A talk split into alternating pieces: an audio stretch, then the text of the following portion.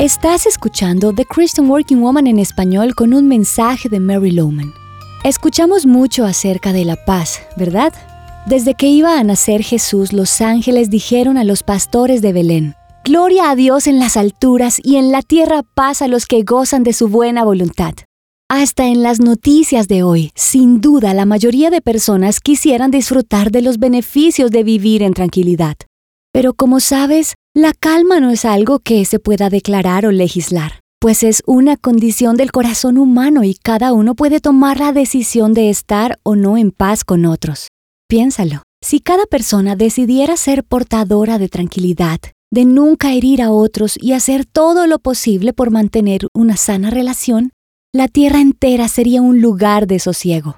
Obviamente tú y yo tenemos poco dominio sobre la paz mundial, pero tenemos poder sobre nuestros entornos. Podemos aportar a que sean lugares de tranquilidad. Así que veamos cómo podemos promocionar la paz desde nuestra cotidianidad y círculo de influencia.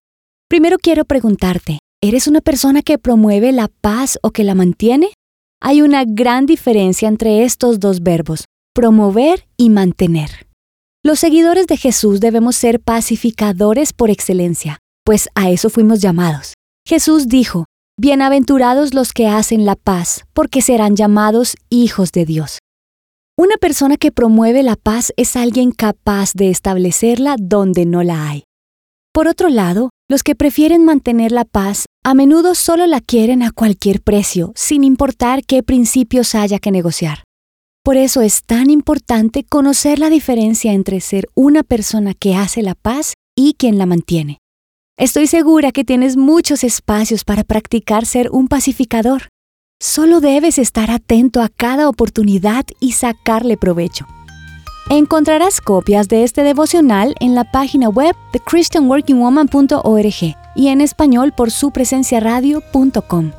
Búscanos también en tu plataforma digital favorita. Estamos como The Christian Working Woman en español. Gracias por escucharnos. Les habló Mariana Vargas con la producción de Paola Romero.